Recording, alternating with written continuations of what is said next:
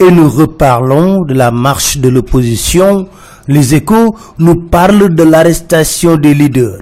Alain Idrissa a été blessé par les policiers aux côtes lors de son interpellation. Omar Sarr, Tcherno Alassane Sall, Déthié Fall, Tcherno Bokoum, De Croix se sont cotisés pour acheter son ordonnance.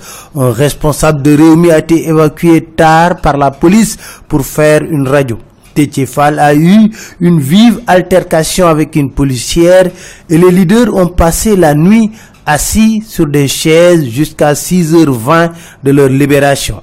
Bref, en un mot, on a voulu les humilier mais ils sont plus qu'engagés. L'observateur nous dit l'opposition engage le combat suprême.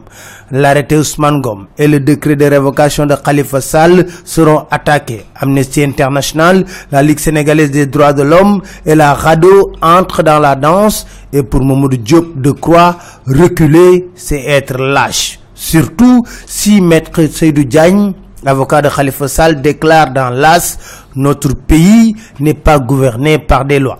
En tout cas, je ne sais pas si c'est faux ou pas, mais enquête nous dit, en se déclarant incompétente sur le dossier Karim Wad, la Cour suprême a posé une épineuse équation. Au-delà de Karim Wad, l'arrêt rendu par la Cour suprême installe des milliers de Sénégalais établis à l'étranger dans une situation problématique pour Maître Hassan Diomba il est inconcevable qu'il y ait une situation de conflit judiciaire sans un juge pour en connaître, déclare-t-il dans enquête. Khalifa Sall, lui, écrit Vox Populi, joue son vatou. Ses avocats sont montés au créneau suite à sa révocation pour dénoncer un déni de justice. Selon enquête, il vise l'excès de pouvoir. Au plan politique, ses partisans ont lancé la collecte de parrains à Dakar. Selon l'AS, les khalifistes promettent 100 000 signatures mais qu'ils ne comptent pas sur Bande Diop, le maire de Padoua. Selon le quotidien, Bande Diop a lâché Khalifa Sall. Il était présent à la réunion tenue chez Ousmane Tanordien par les maires de Beno Bokuyakar pour manœuvrer contre la mairie de Dakar. Pendant que la politique fait rage, le FMI craint pour le Sénégal, nous disent les échos. Des pressions sur les dépenses liées à l'élection présidentielle commencent à apparaître. Les tensions budgétaires se sont accentuées en 2018 le TER et Air Sénégal augmentent les risques pesant sur la viabilité budgétaire.